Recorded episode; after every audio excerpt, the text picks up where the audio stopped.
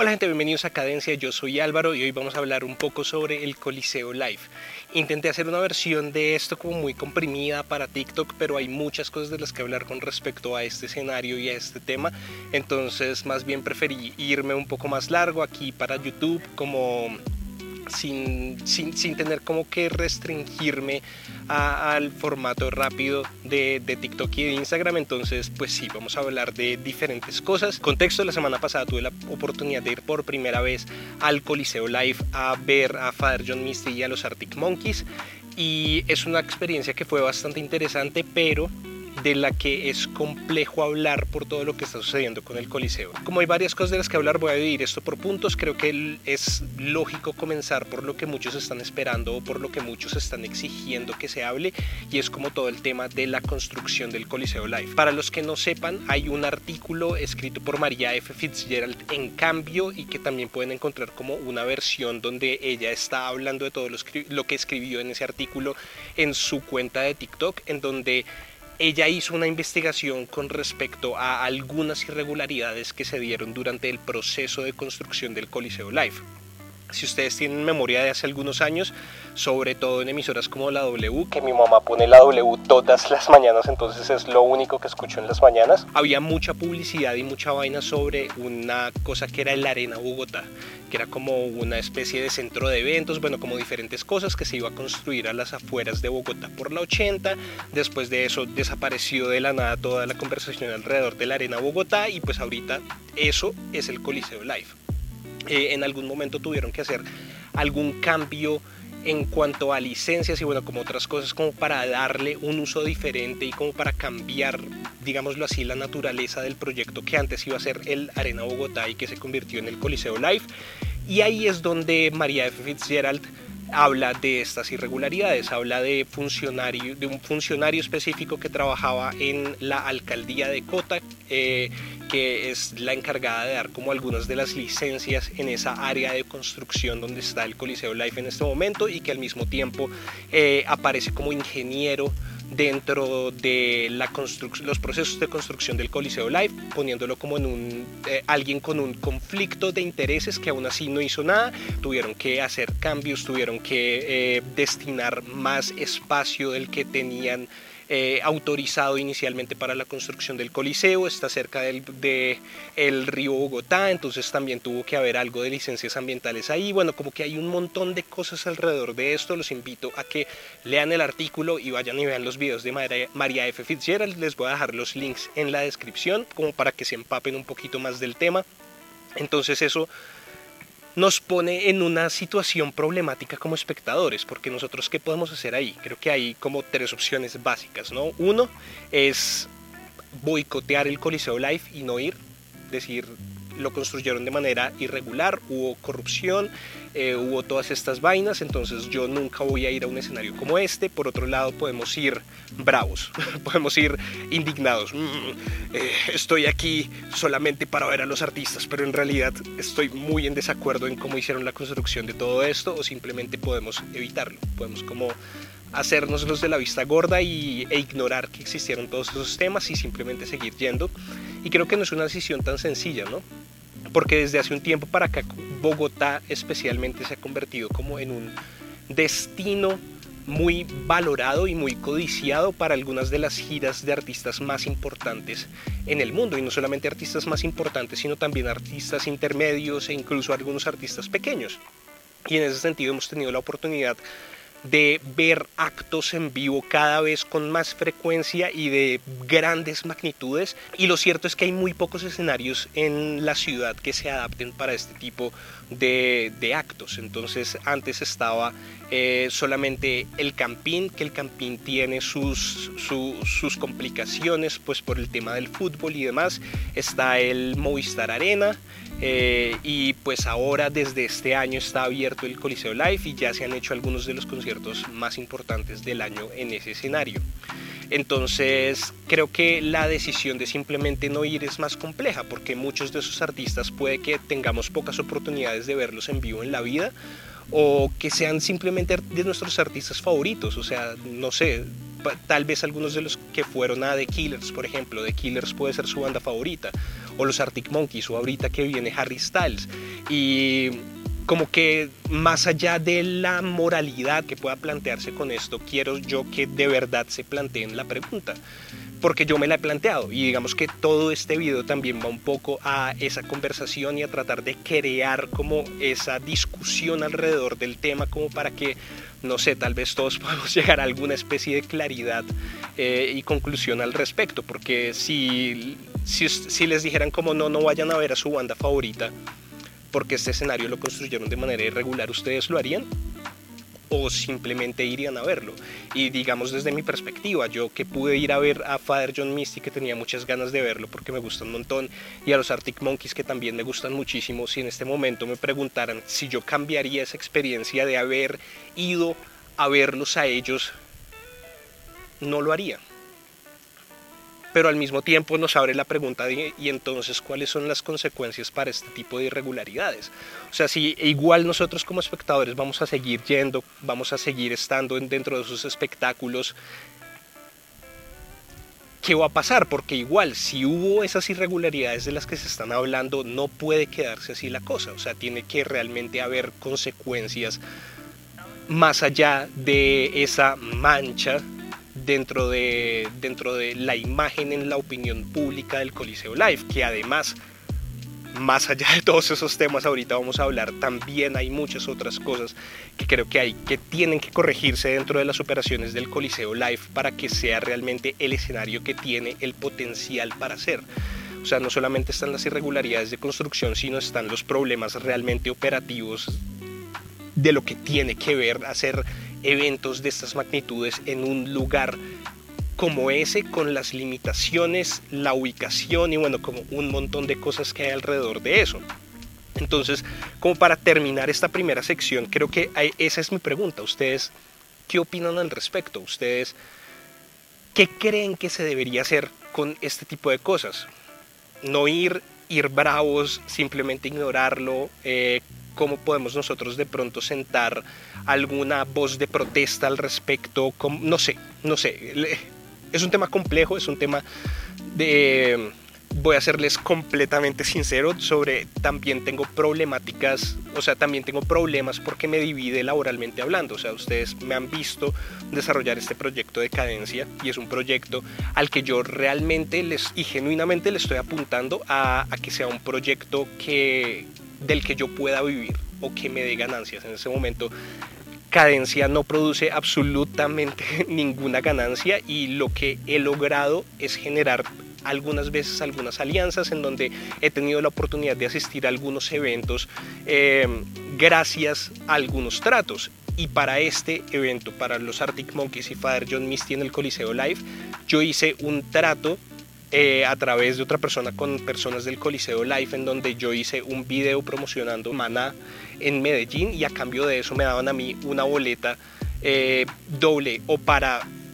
de, eh, Killers o para los Arctic Monkeys y yo elegí Arctic Monkeys y ahorita como voy a hablar dentro de mi experiencia tuve la oportunidad de asistir a una de las suites, o sea, no era ni siquiera platea, no eran las gradas, era una de las suites del Coliseo Live, que es como el espacio más VIP y más chic que tiene el Coliseo Live. Entonces, eh, eh, como que este tipo de alianzas para alguien que trabaja en este medio son importantes. Este tipo de escenarios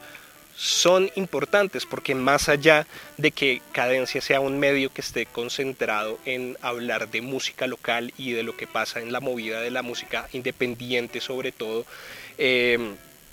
pues igual tampoco se pueden ignorar todos estos otros eventos, porque listo, aquí no hubo un, telonero nacional, pero muchas veces sí hay teloneros nacionales y todos estos eventos también son la oportunidad para que artistas un poco más independientes o, artistas nacionales se den a conocer frente a nuevas audiencias, todos estos eventos, conciertos, y lo cierto es que el Coliseo Live ya está, si me hago entender, el Coliseo Live ya está ahí. Y el Coliseo Live lo más probable es que no dejen de utilizarlo. Pero bueno, no sé, como que más allá de las consecuencias potenciales eh, en cuanto, a nivel profesional que esto pueda llegar a tener, creo que también como como, no sé, como un medio o como una persona que está tratando que esta industria mejore de alguna forma, creo que vale la pena hacer este tipo de videos y vale la pena generar este tipo de discusiones que pueden llegar a ser incómodas, pero tienen que darse. Entonces, como que personalmente como espectador estoy dividido al respecto, profesionalmente como con cadencia también estoy un poco dividido con el tema. Entonces yo mismo no he podido llegar como a una conclusión, eh, pero pues les pregunto a ustedes de nuevo. Entonces como para continuar aquí tengo como unas notas de cosas que quería hablar, como ya hablando específicamente de ese día en el que yo tuve la oportunidad de ver a los Arctic Monkeys y que fui por primera vez al Coliseo Live, hubo varias cosas que me parecieron interesantes ahí. Voy a hablar de inicialmente de lo positivo, lo que me gustó. Siento que el espacio del Coliseo Life es un, es un espacio con mucho potencial. O sea, me gustaron mucho las instalaciones de lo que pude ver. Yo solamente estuve como en la parte de, de las suites, que es como una experiencia realmente privilegiada. Eh, eh, pero, pero como que el resto de cosas que yo alcancé a ver como en cuanto a las sillas que había en la gradería, bueno, como en diferentes asuntos, me parece que es un, es un escenario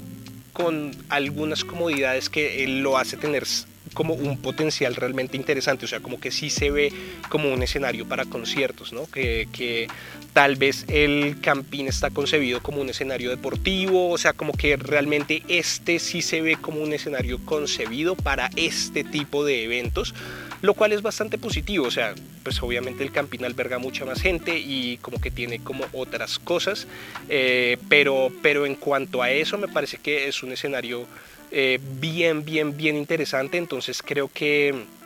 creo que vale la pena como seguir desarrollando lo que está sucediendo allá. Porque igual sí me parece que tiene muchas fallas. O sea, igual sí me parece que hay muchas cosas que todavía falta corregir, muchas cosas que tal vez no se, no, no, se pensaron desde la concepción del espacio y que ahorita son bien, bien, bien complejas. Entonces tengo, por ejemplo, aquí de primero el transporte de llegada. El transporte de llegada o sea, tanto el transporte de ida como el transporte de, como de llegada y de vuelta es, es completamente caótico, es completamente caótico, eh, colapsa completamente la salida por la calle 80, incluso en el intermunicipal en el que yo iba, hubo un momento en el que el conductor se metió por entre el barrio, se metió por, eso es cortijo, sí, pasando Ciudad de la Col Subsidio, se metió por las calles residenciales para pasarse un pedazo de la 80 que estaba completamente atascado, lo cual no debería ser así. Eso no debería suceder, o sea, eso es irregularidad por parte del de el conductor, pero al mismo tiempo es consecuencia de que la 80 no esté adecuada para un flujo de tráfico como ese. Y aquí, siendo un poco el abogado del diablo, hay que ser claro que ese no es un problema exclusivo del Coliseo Live. Yo desde 1998 estudié en un colegio a la salida de Bogotá por la 80 entre Siberia y Cota. Todos los días mi ruta del colegio tenía que salir por la 80 y desde 1998 el mismo problema está ahí. Ese problema está presente todas las mañanas y prácticamente todas las tardes por el flujo de carros que hay, sobre todo en, esos, en los días entre semana de rutas escolares. Entonces no es algo que sea exclusivo del Coliseo Live, pero sí siento que tiene que haber mucha más planeación alrededor de eso para poder corregirlo antes de hacer un escenario en donde va a haber un flujo de tráfico tan alto como el que se esperaba que hubiera con el Coliseo Live. Ahí también entran a jugar las entidades distritales, lo que tiene que ver con pues la alcaldía y demás que durante todo este tiempo tampoco han hecho mayor cosa para mejorar una problemática que lleva ahí más de 20 años. Pero listo, uno llega al Coliseo Live y ¿qué está pasando? El mayor problema con el Coliseo Live es que tiene solamente un acceso, una entrada y una salida y realmente no está pensado para el flujo de personas que van a un evento como estos. Entonces eh, las personas se amontonan a la salida, tienen que estar al lado de la vía, las filas serpentean antes de llegar al acceso en donde ya de por sí las filas van serpenteando para la entrada. Como yo tuve la oportunidad de ir a la suite teníamos un espacio por el lado en el que podíamos pasar sin ningún problema, con, como eh, sin estar dentro del tumulto, lo cual hizo que la entrada fuera rapidísima. Luego le dicen a uno como no, el acceso para las suites es por allá, uno entra al parqueadero, llega a otra parte, lo suben a uno por un ascensor y pues uno llega al espacio de las suites y se acomoda sin, sin mayor inconveniente, pero de nuevo, esa es una experiencia privilegiada, una experiencia completamente salida de lo que es la normalidad de, la experiencia de una persona que va a una platea o incluso a las graderías del Coliseo Live. Como dentro de las suites no hay mayor problema, yo tuve, hice un poco como de investigación y hablé con otras personas que estuvieron en, eh, como en otras áreas del Coliseo como para poder hablar un poco más de cosas y encontré un hilo específico bien interesante en donde hablaron de ciertos temas. O sea, en las suites todo es perfecto. En las suites eh, no se siente calor, en las suites uno está acomodado, tiene sus sillas, tiene atrás una parte con una barra, eh, tiene sofá, tiene un, incluso un armario para que uno guarde la chaqueta, entonces como que ahí uno está 100% cómodo, no hay mayor problema, pero la experiencia abajo es otra. Una amiga que fue a Platea me dijo que varias personas se habían desmayado y que la atención médica no había sido tan buena. Y tampoco que, y que también había sido un problema no solo de la atención médica del lugar como tal, sino de la gente. Y creo que aquí también tenemos que hablar de los problemas dentro de la cultura de los asistentes a este tipo de eventos. O sea, cosas como lo que hemos visto ahorita con Bad Bunny en el Campín, donde la gente se estaba colando, botaron vallas, toda la parte de, lo, de la gente que estaba vendiendo boletas falsas. O sea, como que toda esa cultura alrededor de los conciertos también es algo que nosotros tenemos que cuestionarnos y es algo que nosotros tenemos que revisar, porque así como le exigimos a la gente, a los organizadores y a los dueños de estos espacios, que se organicen mejor y que nos den mejores experiencias, nosotros como espectadores también tenemos que poner de nuestra parte para que esas experiencias sean lo mejor posibles. Entonces ella me decía, sí, hubo gente que se desmayó, la atención médica no estaba tan buena, pero al mismo tiempo la gente alrededor tampoco era que tuviera muchas ganas de ayudar a la gente que se estaba desmayando, que incluso había, había habido una chica que había dicho como, ay, eso no importa, como déjenla ahí que ya se recuperará. Y eso no puede pasar, eso, eso no puede suceder. Y con el tema de la atención médica, algo mucho más grave, que se, y es donde se mezclan todos los elementos, donde se mezcla el único acceso que tiene el lugar,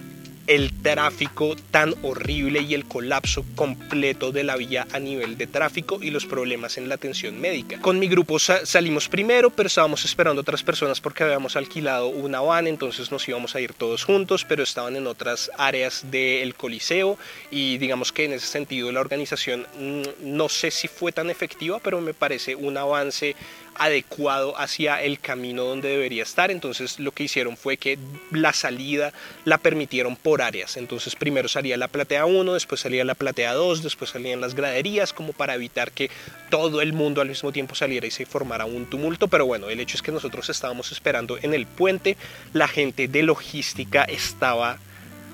no, no envidio para nada a las personas que tienen ese trabajo. Estaban desesperados, estaban estresados, gritos por aquí, gritos por allá, no deje que pase, no, que no se suba ese bus, no, que no sé qué, unas personas encima del este y de pronto empezó a tratar de pasar una ambulancia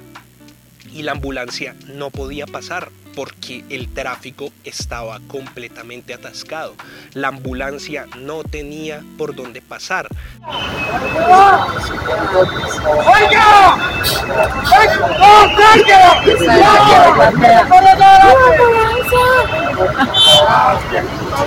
Según este hilo de la persona de Twitter, dentro de esa ambulancia iba una persona que estaba sufriendo de un infarto. Y eso es gravísimo. Eso es muy, muy, muy grave. O sea, el riesgo potencial que hay, que hay para una tragedia en un espacio así es grandísimo, es muy, muy vasto. Por otro lado, también he leído varios comentarios de que la temperatura es bastante alta. La temperatura como dentro de la platea, las graderías, eh, hay espacios en donde la temperatura es muy alta, lo cual también es un riesgo potencial deshidratación, desmayos, bueno, como un montón de cosas, entonces creo que hay que revisar ahí. Y por otro lado el sonido, el sonido he escuchado sí más más opiniones divididas, como que hay personas a las que les fue súper bien con el sonido, escucharon todo perfecto, todo, todo magnífico. Eh,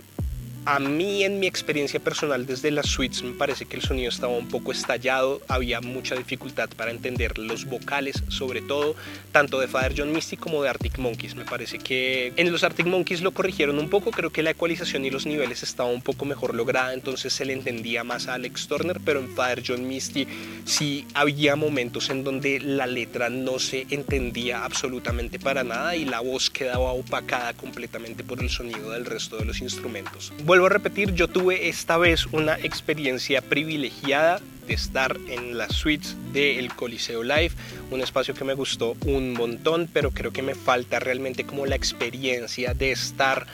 eh, en las áreas normales eh, para como para hablar un poco más al respecto porque pues mi experiencia fue muy positiva, o sea, más allá de los problemas de transporte, más allá de cualquier cosa, pues para mí el balance en términos generales después de haber visto a Father John Misty y después de haber visto a los Arctic Monkeys es muy muy muy positivo.